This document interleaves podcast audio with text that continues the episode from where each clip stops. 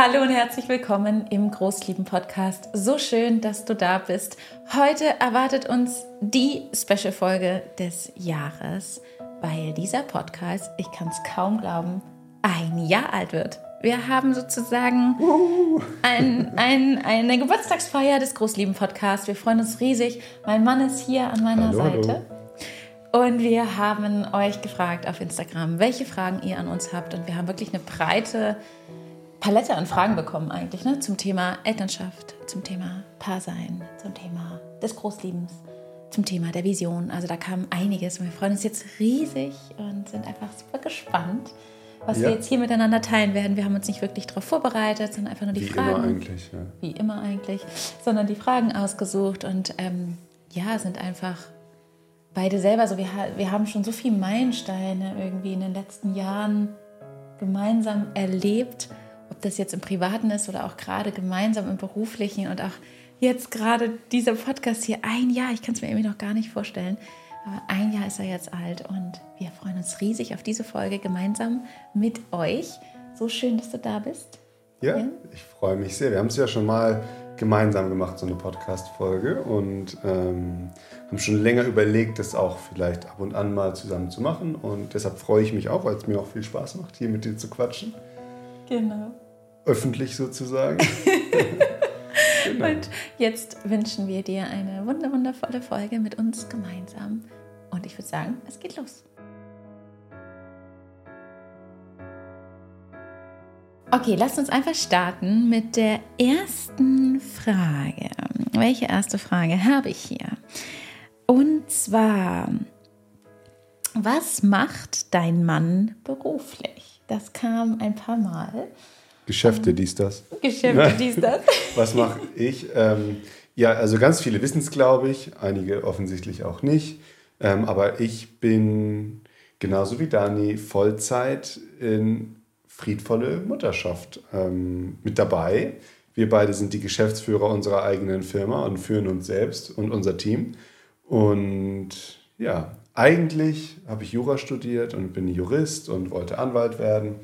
Aber dann kam das Leben anders und Corona und friedvolle Mutterschaft haben wir dann gestartet gehabt, schon ein Jahr vorher, glaube ich, ne? und haben dann beschlossen, da voll reinzugehen, das groß zu machen und das Großlieben in die Welt zu bringen als Mission, so, weil wir auch das immense Potenzial von Anfang an gesehen haben. Ich habe das schon von Anfang an darin gesehen, in Dani auch gesehen, welche Gabe sie hat, mit den Menschen zu arbeiten. Und ja, das hat sehr, sehr gut geklappt und wir sind sehr froh, dass wir jetzt hier sind, gemeinsam von Anfang an diesen Weg gehen, friedvolle Mutterschaft äh, aufzubauen. Also was mache ich beruflich? Ich bin quasi Geschäftsführer der Friedvolle Mutterschaft GmbH. ähm, und mach- Ganz rechtlich gesehen aber, jetzt mal. Also was mache ich? Ich mache alles, was so im Hintergrund ist, nicht, nicht alleine, sondern zusammen mit Lydia und Johanna.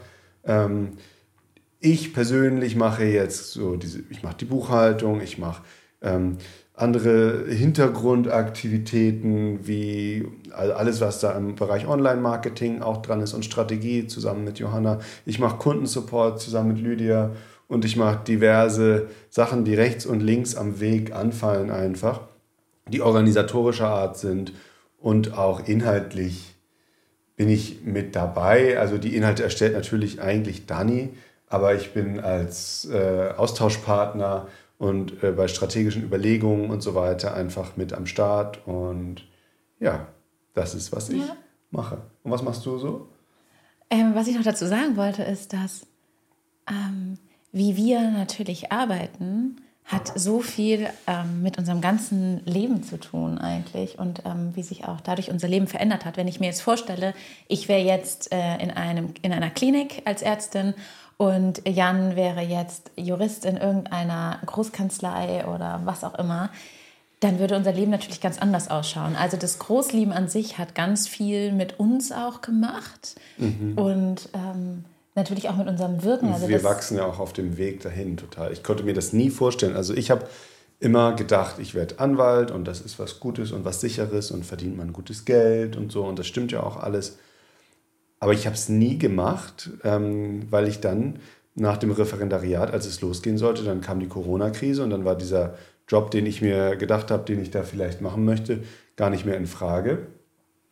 Und mir war es auch nie klar, was es heißen würde, wirklich ne, von acht oder neun bis 20, 22 Uhr in diesem Beruf, sage ich mal, nicht da zu sein. Und ähm, Gott sei Dank habe ich das dann auch nie richtig erlebt, sage ich mal. Also im Referendariat und im Studium und so muss man schon sagen, da war ich eigentlich Vollzeit weg. Dani war alleine mit unserem Sohn und ich war Vollzeit weg und habe gelernt, studiert, Referendariat gemacht gearbeitet. und so gearbeitet. Ähm, aber danach dann haben wir angefangen, friedvolle Mutterschaft gemeinsam zu machen. Zunächst war unser Sohn nicht im Kindergarten, ne, dann haben wir das gemeinsam irgendwie so unseren Alltag organisiert. Und dann kam auch irgendwann der Kindergarten, sodass wir feste Arbeitszeiten etablieren konnten und dann so Familienzeiten quasi am Nachmittag. Ähm, und ich bin einfach unglaublich dankbar dafür, diese Möglichkeit zu haben, ähm, die wir uns selber schaffen und in der wir selber uns weiterentwickeln und wachsen. Ähm, und ich würde es nicht mehr anders wollen. Ja, total schön. Ja. Super schön, ja. Es macht ganz viel mit einem. Und ähm, also ich glaube, dass wenn man auch das findet, mm, den Beruf findet oder die Berufung findet, dass das so viel mit einem selbst macht, mit dem inneren mhm. Wachstum. Und egal, was es jetzt ist und egal, wo man wirkt, aber ich glaube, dass das Wirken an sich ein Grundbedürfnis von uns Menschen ist. Und ähm, wir beide sind ja sehr unterschiedlich und dennoch ähm, gehen wir so auf, beide gemeinsam da drin. Und Weil ich wir uns ja auch ergänzen. Ne? Ich würde nie das machen wollen, was Dani macht und Dani hat überhaupt kein Interesse daran, das zu tun, was ich mache. Ja, ja. Daher passt das ganz gut zusammen und ja. wir ergänzen uns von Anfang an dort. Richtig. Ne, weil wir auch nicht da irgendwie konkurrieren um irgendeine Rolle oder so, sondern nee. weil wir uns gegenseitig erheben, wie man so schön sagt, ne? ja. ne? so und voranbringen. Ja. Und da hat auch eine andere Frau hat gefragt, passt irgendwie so ein bisschen jetzt dazu. Wieso beendest du dein Medizinstudium nicht und gehst Richtung Psychotherapie, Psychiatrie? Ja, wieso? Wieso, genau. Also ich hätte ja auch schon von Anfang an wählen können, dass ich das Psychologiestudium mache. Warum ich es nicht gemacht habe, hat ganz viel mit meiner Geschichte eigentlich zu tun. Mhm. Meine Mutter ist Psychologin und wir haben zu Hause, dadurch, dass Jan schon sehr, sehr lange an meiner Seite ist, hat er das auch miterlebt, haben zu Hause eine Einrichtung geführt. Also eine Einrichtung für psychisch kranke Kinder und Jugendliche, die bei uns zu Hause gelebt haben, familienintegriert. Also es gab nicht so, wie man es sonst kennt, so eine, es war kein Kinderheim und auch kein Schichtwechseleinrichtung, sondern es war wirklich, wir waren eine Familie und es waren ähm, Kinder, Jugendliche, fünf, meistens fünf, vier, fünf Kinder ja. und Jugendliche waren bei uns und haben bei uns gelebt. Dadurch war der Alltag eigentlich ja irgendwie Therapie. Also der, im Alltäglichen gab es ganz viel Therapie und ich bin schon ganz äh, in, in, mein, in meinen jungen Jahren eigentlich konfrontiert worden mit der Psyche des Menschen, mit äh, dem Psychologiestudium meiner Mutter. Ähm, sie war allein erziehend, allein begleitend und so sind wir auch immer mit häufig mitgegangen zur Uni. Und genau, ich bin ein Mensch, der extrem viel wissen will. Ich liebe Wissen in allen Richtungen und äh, ich habe, ich wollte immer schon, ja, das hört sich ein wenig esoterisch an, aber ich wollte immer Heilerin werden oder ich. So ganzheitlich. Ganzheitlich. Also nicht den Finger verbinden oder das Bein, sondern so das große Ganze. Das ne? große Ganze sehen und ähm, Genau. Und ich glaube auch, äh, die Menschen, die so dieses, wenn die Menschen, die heilen wollen, in sich haben sie die Gabe, das zu können. Ich glaube, das ist einfach in uns Menschen schon drinne. Und dadurch, dass ich dann schon mit so viel Psychologie, mit so viel, keine Ahnung, ich kannte schon so viele Bücher, ICD-10, ich war da schon sehr ähm, drinne. Und ich wollte immer alles mir anschauen können. Und so habe ich ganz auch schon in jungen Jahren entschieden, ich möchte Ärztin werden. Und so habe ich dann, war es mir dann möglich, Medizin zu studieren. Ähm, einige hatten auch gefragt, kommen wir hier aus Heidelberg, wo wir jetzt wohnen, oder kommen wir woanders her? Wir kommen woanders her, aus dem Norden von Deutschland, aus Schleswig-Holstein. Aber ich wollte hier Medizin studieren. Und Medizin zu studieren war eines der größten Träume meines Lebens. Ja. Ne, das ja. war einfach mein Traum. So hat Jan mich kennengelernt, als ich 15 war. Ich wollte Ärztin werden, immer schon. Und das ist in mir mhm. auch es ist einfach ein so großer Teil von, dir, Teil von mir, ja. Ärztin zu sein. Und dann ähm, wurde ich angenommen. Ich habe alles dafür getan, um das Abitur zu haben, was ich brauche, um Ärztin zu werden. Und dann war ich hier und ich habe, ja, ich habe ja einige Jahre, ich habe fünf Jahre Medizin studiert. Medizin zu studieren ist sehr lange, das geht sieben Jahre und dann nochmal fünf Jahre, weil ähm, dann bist du ja erst Assistenzärztin.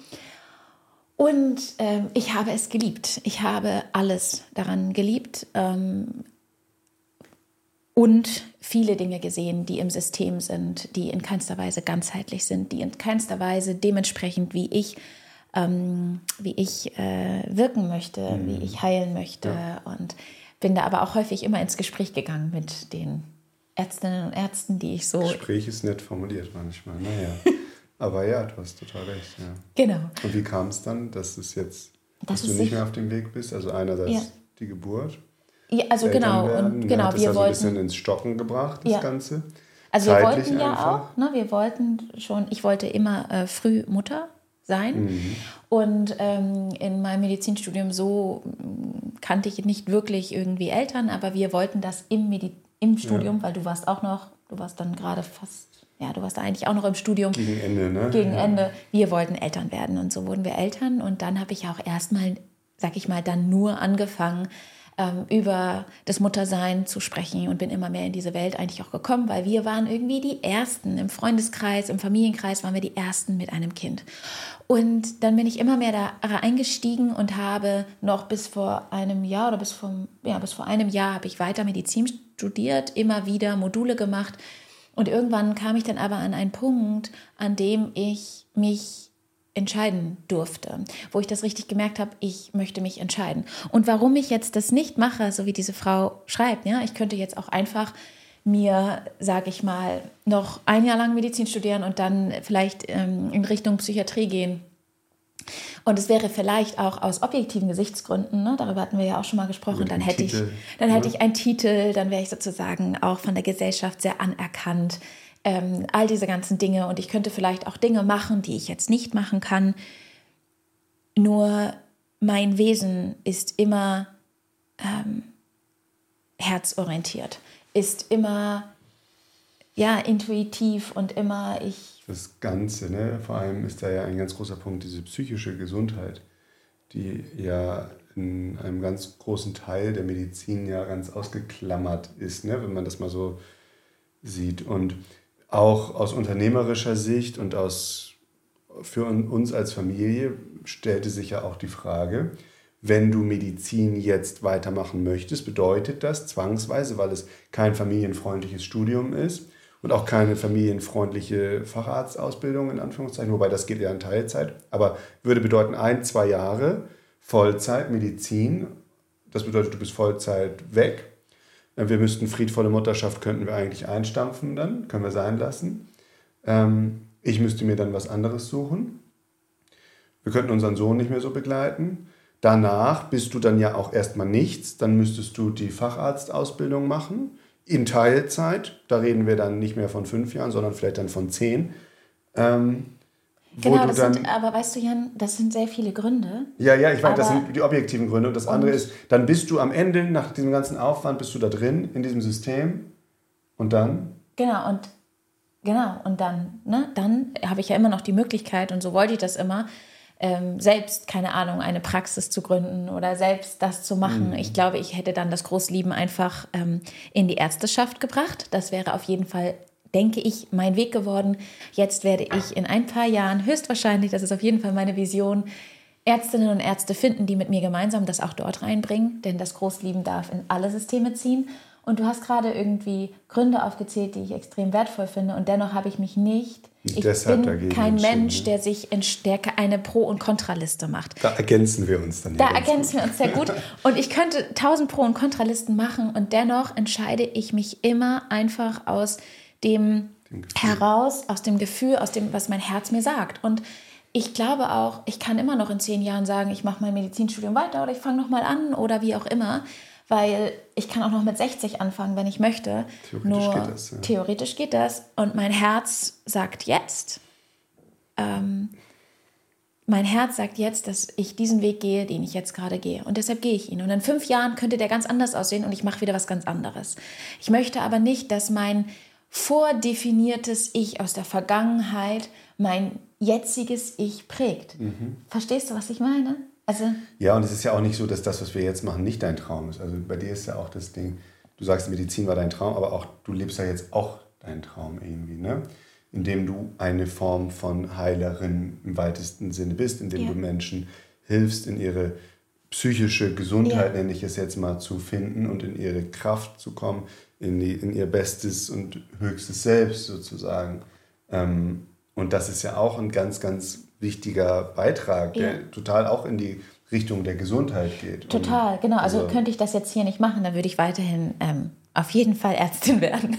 Das ja. ist auf jeden Fall der Fall. Nur, ja, genau. Also deshalb, das ist eigentlich die Antwort auf äh, diese schöne Frage.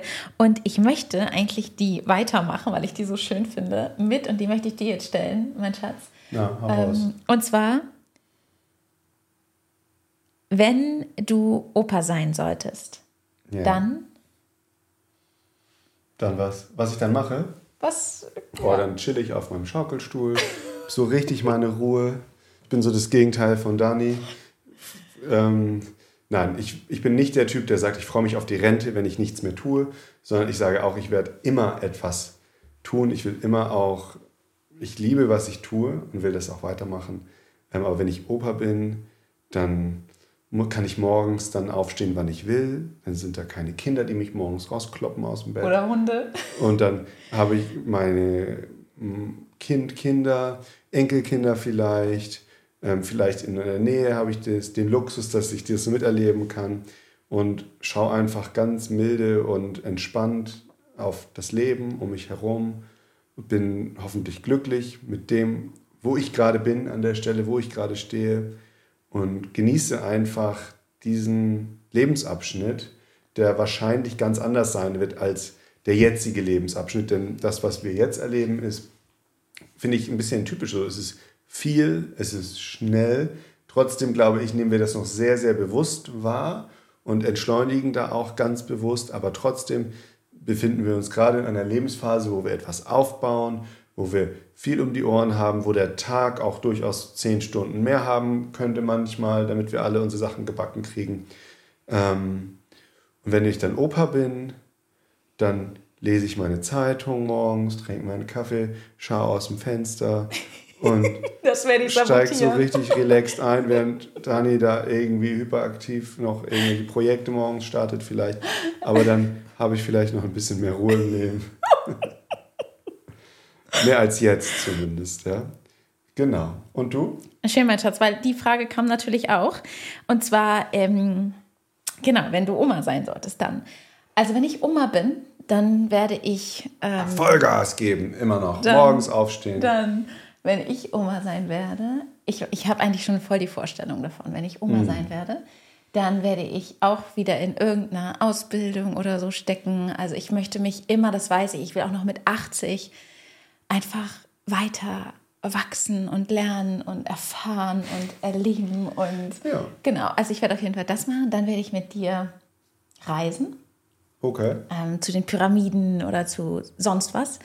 Auf jeden Fall wäre, glaube ich, wenn du das möchtest und wenn du mitkommst. also gegen Reisen habe ich nichts. Also jetzt mit Opa, als Opa muss ich dann nicht mehr mit dem Rucksack durch die Gegend kacheln, sondern ein bisschen angenehmer reisen gerne. Aber Genau. Ja. Also ich glaube, wir werden noch ganz viel dann erleben. Und wenn ich Oma bin und meine Kinder, wenn sie Kinder haben wollen und haben, dann werde ich es lieben, sie zu sehen, wie sie sie groß lieben. Und ich werde so viel Dankbarkeit und ähm, Liebe mhm. in meinem Herzen tragen für das Leben, was ich lebe und für wie sehr ich mich berühren durfte in meinem Leben, wie sehr ich andere Menschen berühren durfte im Leben. Und ich glaube, mit jedem Jahr, das merke ich zumindest, mit jedem, jedem Jahr, wo ich älter werde, bin ich so dankbar dafür, weil ich ähm, immer mehr zurück zu mir komme irgendwie.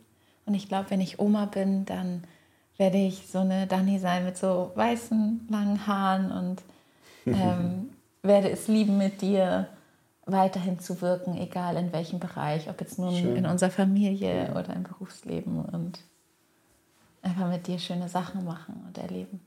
Genau. Ja, das war die Frage. Jetzt mal haben wir, was haben wir denn noch so? Wie schafft man es, im Alltag mit Kleinkindern sich als Paar nicht zu verlieren, beziehungsweise sich wiederzufinden? Wie schafft man es, im Alltag mit Kleinkindern sich als Paar nicht zu verlieren, ja, beziehungsweise sich wiederzufinden? Eine Frage, die ganz, ganz viele Menschen, glaube ich, ja. betrifft. Mhm. Und ich glaube, so das eine Geheimrezept gibt es nicht.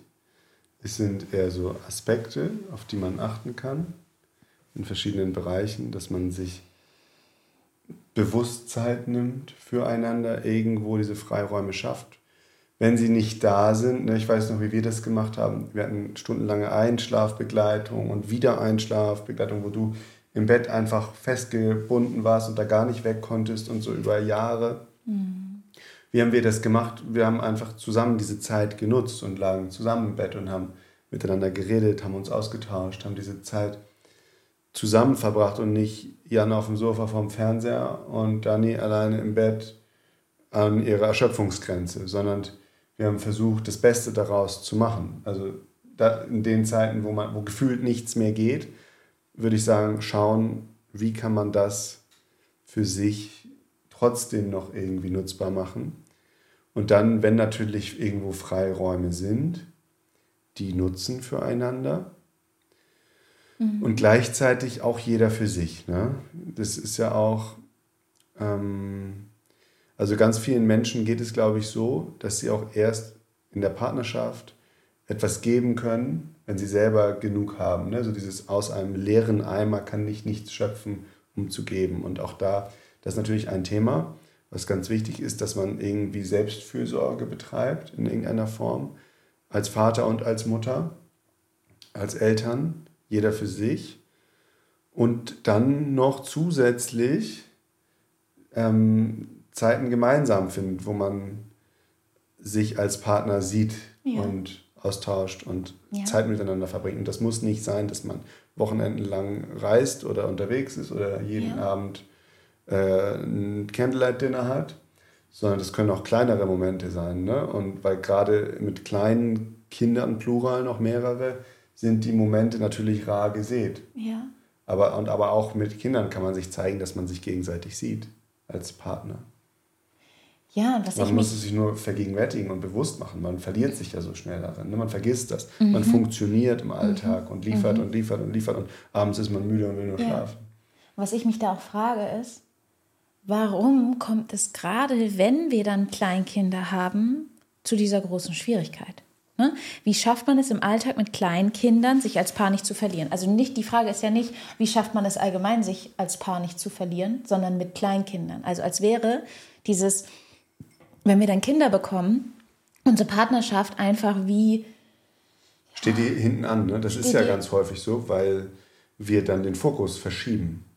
Ne? Vorher waren wir jugendlich und junge Erwachsene, die liebend und äh, in der Partnerschaft zu zweit in der Wohnung und hatten unsere Freizeit, unser Leben und dann kommt plötzlich ein Kind und vielleicht noch ein Kind und dann ist der ganze Fokus da. Zumindest, also häufig in der klassischen Rollenverteilung von der Frau und der Mann macht noch so, geht halt arbeiten und Fußball am Wochenende und so. Und Frau ist zu Hause und kümmert sich um die Kinder. Oder halt in dem moderneren Bild, dass irgendwie beide den Fokus da haben. Ne? Ja, also ich. Und das ist, glaube ich, der Grund, warum man dann häufig sich selbst oder die Partnerschaft hinten dran stellt. Ne? Ja, also ich frage mich das, ich finde das extrem wertvoll, da mal hinzuschauen. Denn das bedeutet ja, okay, früher hat jeder sein Leben geführt und dann hatte man halt noch Zeit für die Partnerschaft. Mhm, genau. So. Und ähm, dann kommen plötzlich die Kinder und die Zeit, die man dann ja eigentlich noch hatte, neben seinen Hobbys und neben ja. den anderen Sachen, die fällt dann irgendwie weg. Stimmt. Und ich glaube, dass es sehr, sehr ratsam ist zu schauen, denn wenn dann Kinder kommen, kann das wie eine Krisensituation sein für diese Partnerschaft. Besonders wenn die so stattgefunden hat, dass man sich in diesen freien Zeiten, die dann halt dann noch übrig waren, weil ohne Kinder sind halt mehr, ist mehr Zeit da, zumindest abends zum Brauchen Beispiel. Wir uns nichts vormachen, Brauchen wir uns niemand was vormachen, genau, ist mehr Zeit da. Und dann, dann zu sagen, Partnerschaft und innige Partnerschaft und unterstützende Partnerschaft hängt nicht nur damit zusammen, wie viel Zeit wir haben, ja, sondern wie tief die Beziehung ist. Und sich das, weil wir so häufig uns darauf fokussieren, ja, wenn die Kinder da sind, dann haben wir keine Zeit mehr füreinander, haben wir keinen Fokus mehr auf, aufeinander etc. Und da dann vielleicht mal die Perspektive zu verändern mhm. und zu sagen, innige, tiefe Partnerschaft kann vielleicht auch, ich meine, wir hatten drei Jahre lang so eine unglaublich erschöpfende Zeit, die ersten drei Jahre ähm, unserer Elternschaft aufgrund ähm, der Intensität des Schlafbedürfnisses unseres Kindes oder das Schlafverhalten unseres Kindes mhm. und sich dann zu fragen, okay, wenn ja, wenn die Partnerschaft ganz viel davon abhängt, wie viel Zeit hat man und dann sich das zu geben, weil alles andere Zeit hat man dafür getan, um sich aufzufüllen und dann kann man halt auch geben in den drei Stunden, die man dann miteinander hat und wenn das dann wegfällt und wenn das dann die Basis von Beziehung war und ist, dann wird es richtig schwer. Das stimmt. Ja. Und sich jetzt aber zu fragen, wenn es nicht um die Zeitkomponente geht, weil wenn du keine Ahnung, ein, zwei, drei, vier Kinder hast, kannst du nicht einfach sagen, ach, ich versuche mir einfach mehr Zeit zu machen, weil es in vielen Situationen nicht, nicht möglich ist. Genau, ja. sondern sich davon zu lösen und zu fragen, wie kann ich eine, eine Verbindung in meiner Partnerschaft haben? Wie kann ich eine Verbindung zu dir haben, auch wenn wir ganz wenig Zeit füreinander haben? Mhm. Das bedeutet, ähm, was brauchen wir? Da geht es dann wieder um Bedürfnisse. Und ich weiß zum Beispiel ganz stark für mich, und das ist natürlich extrem wertvoll schon, wenn man das weiß, ich weiß für mich, ich fühle mich aufgetankt, ich fühle mich verbunden mit meinem Mann, wenn ich ganz viel Berührung bekomme. Das ist mein, meine Sprache, das ist mein, wie mhm. ich aufgetankt werde. Also kann ich das dann auch meinem Partner mitteilen. Denn auch wenn wir wenig Zeit haben, es gibt Sekunden, wo einfach das möglich ist. Es gibt Sekunden, wo ein Kuss möglich ist. Es gibt Sekunden, wo ähm, ich bin da für dich und ich sehe dich in deinem Bedürfnis möglich ist, auch wenn wir nicht diese Candlelight-Dinner-Zeit haben. Oder wir hatten auch eine andere Frage bekommen, habt ihr ähm, irgendwie feste Zeiten für eure Partnerschaft? wir waren noch nie ohne unser Kind sozusagen irgendwo und unser Kind wird jetzt bald sechs, ja, sondern ich glaube, wir dürfen uns davon von trennen, von diesem, ich, wir brauchen viel Zeit, um uns viel aufzuladen. Denn dann schieben wir uns selber ins Aus. Ein Punkt fällt mir dazu noch ein. Und zwar, das ist ganz wichtig, was du sagst. Und dazu noch die Frage, wenn es denn vom zeitlichen Bedürfnis abhängt, ne? Ähm, auch zu lernen, diese, dieses, dass man nicht den anderen, also das ist jetzt ja jeder selbst seine Persönlichkeitsentwicklung. Wie werde ich glücklich? Und irgendwie es hinzukriegen, zu lernen, wie auch immer, dass, ist, dass das eigene Glück und der, der eigene Frieden und so im Alltag nicht davon abhängen, wie viel bekomme ich von meinem Partner. Ne? Das ist ja auch, also man muss sich da nicht, soll sich da nicht vollkommen lösen und nicht sagen, ich will mich von dir trennen oder irgendwas, sondern dass wir aber auch feststellen, weil ich glaube, viele Menschen leben ja auch in, in nicht eine Abhängigkeit, will ich das nicht sagen, aber plötzlich, wenn dann da weniger kommt von außen an Bestätigung, an Liebe und so weiter, kann man ja auch in ein Loch fallen. So, ne? Und das kann, kann auch die Beziehung ganz schön auf die Probe stellen. Und ich glaube, wenn jeder sich ein bisschen auf die Reise auch zu sich selbst macht im Laufe seines Lebens, dann finden wir auch unser Glück immer mehr auch in uns und dann können wir auch wieder mehr daraus geben. So, das ist ja auch dann dann wird der Eimer, wo, aus dem man was gibt, nicht nur voll dadurch, dass ich ganz viel Me-Time habe, sondern dass ich einfach vielleicht ein glückliches Leben finde, habe, weil ich für mich die Schritte gegangen bin, die mich ein bisschen glücklicher machen, dass ich achtsam bin, dass ich einfach zufrieden bin, dass ich mhm. dankbar bin. Mhm. Wenn ich diese Sachen lerne zu praktizieren, macht das ganz viel Glück im Alltag. Unabhängig davon, wie viele Stunden ich äh, ins Barbereich gehen kann jede Woche oder auf dem Sofa liegen kann jeden Tag.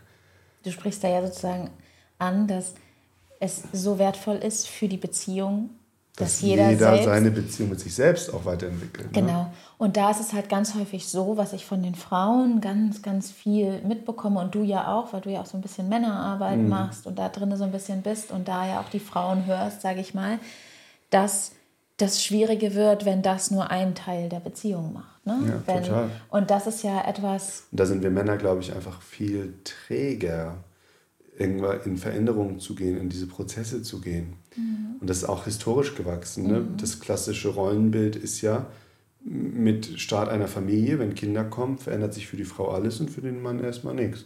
Der Mann hat es ja oft sehr bequem. So, Frau kocht, macht den Haushalt, macht zu Hause alles, der Mann geht in die Arbeit. Natürlich kann Arbeit auch sehr anstrengend sein, aber begleite mal ein, zwei, drei Kinder den ganzen Tag. So, da gehe ich lieber arbeiten und habe dann meine Ruhe im Büro oder irgendwo anders, in Anführungszeichen. Mhm. Das, das zu sehen ne? und ja, da dann auch als Mann in die Veränderung zu gehen. Ich glaube, deshalb, das ist einer der Gründe, diese Bequemlichkeit ist einer der Gründe dafür, warum das, der Großteil der Männer es einfach sehr schwer hat, sich zu verändern, weil der Mensch ist einfach ein Gewohnheitstier. Wir wollen nicht die Bequemlichkeit aufgeben, wir wollen nicht die Komfortzone verlassen. Das hat aber auch viel damit zu tun, dass wenn du deine Komfortzone ähm, übergehst, wenn ja. du da rausgehst, dass du dann konfrontiert wirst mit, mit inneren Wunden. Ja, mit, natürlich. Ne, also die Bequemlichkeit ist, glaube ich, nicht einfach, weil, keine Ahnung, ein, das männliche Es ist auch ein evolutionäres Ding an sich, dass der Mensch versucht, bequem zu sein. Dass wir versuchen ja evolutionsbedingt, nicht jeden Tag jagen zu gehen, sondern uns einen Vorrat anzulegen, so ja, sage ich mal. Ne? Und es ist aber auch ein Grundbedürfnis von uns Menschen, nicht innerlich stehen zu bleiben, sondern ins Wachstum zu gehen. Nur ja. dieses Bedürfnis wird halt durch Traumata und durch Wunden und durch Ängste natürlich extrem gehemmt. Und ähm, ja. wenn wir uns auf die innere Reise machen, auf die innere Arbeit machen, dann bedeutet das ja auch, ich werde konfrontiert mit Gefühlen. Und Männer sind oder ja, sind eher so sozialisiert, dass sie noch weniger mit ihren Gefühlen in Kontakt kommen ja, dürfen auch, ja, ja, Als, als Frauen. Und es ist einfach ein ganz großer ganz große Anstrengung. Wir kennen es ja auch, ne? wenn wir anfangen ja. zu sprechen über unangenehme Themen für mich. Ich werde schlagartig todesmüde, gähne da einen weg wie sonst was und will mich am liebsten gleich hinlegen und schlafen. So, so eine Fluchtreaktion mhm. des Körpers. Mhm. Und da hat ja jeder seine eigenen Wege, sage ich mal. Mhm. Ähm, und wir, wir, sind da nicht ausgenommen. Ne? Nee, gar nicht. Und ja, was war die ja. ursprüngliche Frage, von der die wir ursprüngliche, sind? Die ursprüngliche Frage, ja, ich glaube, wir könnten eigentlich diese Frage in einer das ganzen Podcast-Folge. Ja. Genau. Wie schafft man es im Alltag mit Kleinkindern, sich als Paar nicht zu verlieren, beziehungsweise sich wiederzufinden? Ja, also neben diesen Dingern, die wir anfänglich gesagt haben, mit sich selber sehen, kleine Momente wahrnehmen, sich was ist die Sprache der Liebe, wie kann ich dir meine Zuneigung zeigen, auch zwischen den Pausen, wenn es keine gibt und so. Auch dieses sich auf die Reise zu sich selber machen, glücklich sein aus dem Leben heraus, nicht aus, weil ich so viel Freizeit für mich habe oder mein Auto und mein Haus so groß sind und jetzt bin ich äh, kurz glücklich, weil ich das erreicht habe, sondern dieses, ja, das sich auf die Reise machen zu sich selbst und damit auch sein Glück und Frieden mit sich selbst zu finden. Und dann kann man ja auch das, dann, wenn ich glücklich und zufrieden bin, habe ich ja auch viel vollere Tanks, um auch in einem vollen Alltag noch was geben zu ja. können. Und ich glaube, dass es da ganz wichtig ist zu sagen, nochmal auch gerade für uns Frauen, das bedeutet nicht, dass wir keine Erwartungen haben dürfen. Ja, also ich bin, das ist, das ist, glaube ich, ganz wichtig. Ich mhm. kann in mir Glück finden, ich kann in mir Frieden finden, ich kann in mir Fürsorge für mich selbst finden und ich habe Bedürfnisse an meinen Partner und ich habe Erwartungen an meinen Partner. Also ich bin zum Beispiel ein Mensch, ich habe große Erwartungen an Beziehungen, die ich führe. Und zwar nicht nur in der Partnerschaft, sondern auch zum Beispiel im beruflichen Kontext mit Freundschaften etc. Das schließt das eine aber nicht aus, also schließt einander nicht aus. Ja. Das ist, glaube ich, nochmal wichtig zu erwähnen, ja. dass wir können nicht einfach sagen, ach ja, ich strotze jetzt hier vor Glück und Frieden und bin aber in einer Beziehung, die mich in keinster Weise nährt oder wo der andere auch ähm, keine Bereitschaft hat, ähm, ja, sich innerlich auf die Reise zu machen. Zum Beispiel ist für mich zum Beispiel ein ganz wichtiger Beziehungsfaktor, ob mein Gegenüber und jetzt nochmal, egal in welchem Bereich, ja, sich auf die Reise macht, also oder auch auf einer Reise ist. Genau. Aber ich glaube, so dieses, wie man sich nicht verliert, wenn die Kinder kommen, ist ähm, sich zu sehen. Es ist eigentlich immer ein gesehen werden. Das größte Bedürfnis von uns Menschen ist immer, ich sehe dich. Ja. Ich sehe dich. Mhm, und, das stimmt, ja. Ne, und wenn ihr Lust Das ist auch der größte Konfliktpunkt, ne? Denn der Ja. eine tut etwas Ja, ähm, und denkt, der Partner nimmt das nicht wahr, wertschätzt das nicht ausreichend. Ich mache doch so viel, nein, ich mache so viel und keiner von beiden. Wenn man dann die Liste gegeneinander aufwiegt, ja, ich habe heute gewischt und ich habe heute Staub gesaugt, ich habe die Spülmaschine ein- und ausgeräumt, ja, und ich habe zwei Stunden auf dem Spielplatz gesessen. ja, Und genau, und dann ist es eigentlich, keiner fühlt sich gesehen Ja. vom Gegenüber ja. und Dieses, wertgeschätzt. dieses gesehen fühlen und natürlich auch wissen, was braucht der andere und das auch nachfragen. Was brauchst du gerade? Was kann ich für dich da sein? All diese ganzen Dinge. Wenn euch das mehr interessiert, schreibt uns sehr gerne dazu noch etwas auf Instagram oder per E-Mail oder hier in den Kommentaren. Ähm, weil dann können wir ja vielleicht nochmal was zur Partnerschaft machen, weil das ja auch ein, ein etwas größeres Thema ist, sage ich mal so. Ne? Total. Ich guck mal. Und wenn euch dieser Podcast gefällt, ja, Dani sagt das ja immer nicht zwischendrin, dann macht auf jeden Fall eine 5-Sterne-Bewertung bei Spotify, Apple Podcast, Genau. wo auch immer ihr gerade unterwegs seid. Das dauert nur ein paar Sekunden und das bringt den Podcast einfach nach vorne in die Sichtbarkeit, sodass mehr Menschen das Großlieben kennenlernen, sehen. Also wenn du für dich irgendwas hier heute schon mitnehmen konntest, vielleicht einen kleinen Aha-Moment hattest oder das einfach lustig und unterhaltsam fandest, ja, wenn wir uns hier unterhalten, dann gib uns super, super gern eine 5-Sterne-Bewertung und unterstütze damit den Großlieben-Podcast. Genau. Eine weitere Frage, eine total süße. Was macht ihr, wenn der Herzenstreff in fünf Jahren aus allen Nähten platzt? Erst einmal, der Herzenstreff ist das alljährliche Treffen für alle Mama-Kompasslerinnen. Der Mama-Kompass ist unser großes Programm seit fünf Runden, also seit zweieinhalb Jahren. Und ähm, jedes Jahr treffen wir uns oder hat man die Möglichkeit, dass wir uns alle gemeinsam treffen, alle Gleichgesinnten. Und wenn der in fünf Jahren aus allen Nähten platzt, dann verändern wir den einfach. Dann wird Also, der größer, dann, dann wird mieten wir eine größer. Messehalle. Ja, dann- ich dachte eher so ein, ich dachte eher so ein schöner äh, Retreat Camping Center oder so. Dann sehen wir, was passt. Genau. genau. Aber der wird nicht aus den Nähten platzen, weil die Nähte mitwachsen. Genau, die, die wachsen mit. Wir, wir verändern immer. Wir sind stetig da auch am Wachsen und ähm, an Ideen finden. Und das wäre natürlich mega, wenn das passiert. Ja. Genau, ja, wir wünschen uns Tausende, Tausende von Frauen noch im Dann wird es ein, ein Kongress sein mit tausend Teilen, tausenden Teilnehmern, tollen Programm. Aber da brauchen wir noch einen anderen Namen, weil. Kongress hört sich für mich irgendwie zu, Zu äh, büromäßig. zu büromäßig, Ja. oder? Da ja. finden wir was Tolles dann, ja. Okay. Ähm, was denkst du? Haben wir, noch, haben wir noch Zeit für eine, noch eine Frage? Eine kleine vielleicht noch. Noch eine kleine Frage. Oh, ich habe hier noch eine Riesenfrage, aber wollen wir uns der stellen? Wie Kind bei Trennung der Eltern begleiten? Oder wollen wir das für eine andere Folge machen? Ich glaube, das ist so ein großes Thema. Also da, ich weiß nicht, ob man da jetzt in drei Minuten die Mhm. Impulse rausballern kann und die Leute daraus was mitnehmen. Also schwer zu sagen. Es ist schwierig, aber ich, Ich glaube, glaube, das, ich, ähm, dazu könntest du eine extra Folge ich glaube, machen dazu mache ich eine eigentlich. extra Folge. Genau. Weil das kam schon öfters, das Thema auch Mhm. in den Fragen und so. Da habe ich ähm, einiges zu, zu sagen. Genau. Ähm, dann noch die letzte, die auch sehr schön ist. Wie lebt oder definiert ihr eure Rollen als Mutter und Vater?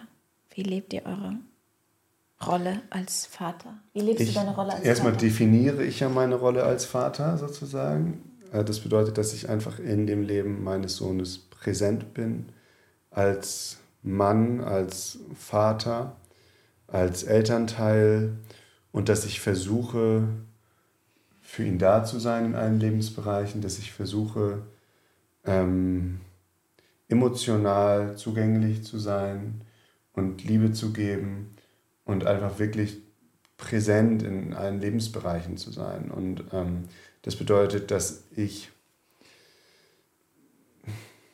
versuche, die beste Version meiner selbst zu sein und ihn mitzunehmen in meine Gefühle, mich zu zeigen. Das ist das, was uns Männern, glaube ich, ganz häufig fehlt, also unserer Generation, weil aus den Generationen vor uns haben wir Männer gelernt, dass wir keine Gefühle zeigen, dass wir stark sind, dass wir das nicht nach außen tragen. Und ja, wenn wir uns dort eine Veränderung wünschen, dann müssen wir diese Veränderung einfach sein. Und das versuche ich. Und dazu habe ich den großen Luxus, dass ich einfach noch körperlich, räumlich sehr präsent sein darf in dem Leben meines Sohnes. Und das genieße ich sehr. Genau. Und so definiere und lebe ich das auch, so gut ich es kann. Und das klappt natürlich vorne und hinten ständig auch nicht, dass ich meine Gefühle zeige und spüre und all das, was man da so sagt, äh, auch gebacken kriege. Aber ich versuch's. Und du? Das ist so schön, was du gesagt hast. Dem kann ich einfach so zustimmen. So schön. Ich ja. wollte das sagen, was sie auch gesagt hat. Genau. ja, wie lebe ich meine Rolle als Mutter?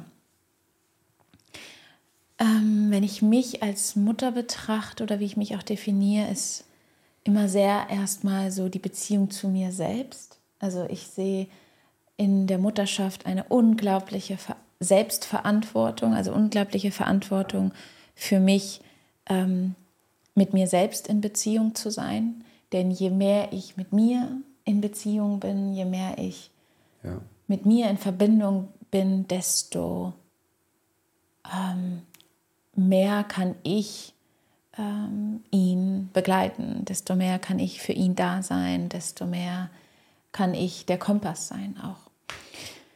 Genau, also in, in der Rolle, in der Mutterrolle sehe ich irgendwie eine ganz große, auch das, was ich ja hier ganz viel äh, zeige und ähm, vorlebe, ist so viel diese Beziehung zu mir, mein eigenes Wachstum, ähm, mein eigenes äh, Reflektieren und ähm, auch ähm, Heilen meiner eigenen Wunden.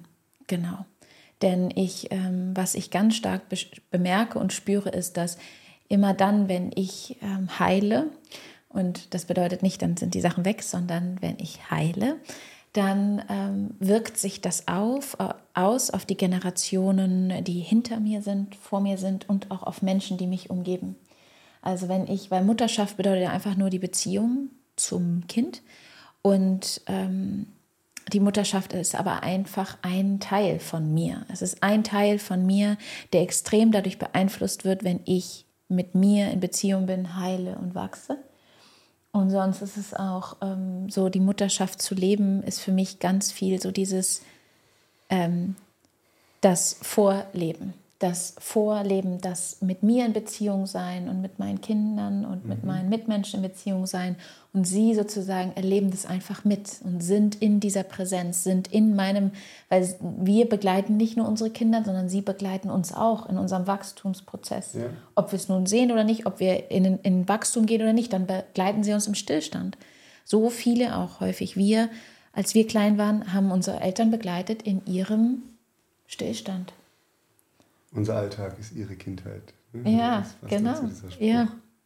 Das, was wir einfach machen, dass wir unsere Kinder mitnehmen. Dass wir, ja, sie, nicht sie, nur räumlich, körperlich, sondern emotional. Emotional, extrem zeigen, emotional. Weil das letztendlich die auch sehr mitverantwortlich ist für eine spätere Resilienz und innere Stärke. Richtig. Und ein gutes Fundament. Ne? Genau, genau. Und das ist ja. so so dieses einfach nur zu bemerken, dass wir sind alle Gefährtinnen und Gefährten miteinander und unsere Kinder genauso, auch wenn sie noch äh, kleine Menschen sind, sage ich mal, sie begleiten uns genauso. Und wenn uns das, glaube ich, einfach auch mal so, wenn wir das wirklich tief verstehen, dass wir nicht einfach nur sie begleiten, weil sie sind klein und sie brauchen Begleitung, sondern unsere Kinder begleiten auch uns. Und je mehr Verantwortung ich da für mich übernehme, ähm, desto mehr kann ich auch diese Vorbildrolle einnehmen und desto weniger entsteht auch, dass mein Kind irgendetwas übernehmen muss, was ja mhm. häufig in Eltern-Kind-Dynamiken entsteht. Ne? Also es ist ja auch nochmal eine ganz große Komponente. Ja. Genau, aber ähm, ja, für mich ist es allgemein einfach so dieses, diese, diese Hände irgendwie, die wir maximal dazu kommen, irgendwie so, ja, diese, die wir so halten irgendwie. Und da sind unsere Kinder und äh, auch unser Hund ist da so drauf und wir je stärker wir hier sind, einfach hier in unserer Hand, in diesem Auffangbecken, und je mehr wir auch unsere kleinen Löcher, die da drin sind, aufgrund unserer Wunden liebkosen und ähm, ja, auch ein wenig kleiner werden lassen, desto stärker wird dieses Auffangbecken. Und ähm, das trägt halt unsere Kinder, bis sie dann ja auch ihr eigenes Auffangbecken immer größer hinausgehen wird. in die Welt. Ja, genau. Ja. Schön. Ja, ich glaube, das war's für heute.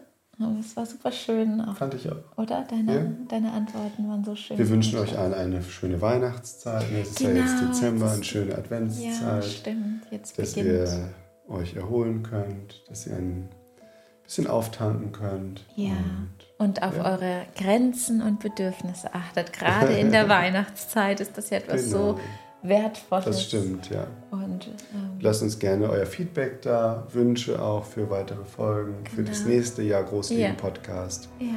Was wünscht ihr euch von Dani? Welche Themen? Welche Oder welche, Interviewpartner welche auch Menschen mal, im welche Podcast Menschen im wünscht ihr Podcast? euch? Genau. Da wird auch einiges kommen. Und ja, wir freuen uns sehr, dass ihr heute eingeschaltet habt. Und jetzt darfst du die offizielle Abmoderation machen. Bis zum nächsten Mal, machst. würde ich sagen. da gibt es eigentlich nicht so ein automatisches. Bis zum nächsten Mal und so, so, so schön, dass du da bist. Und Vielen, vielen Dank. genau, bis dann.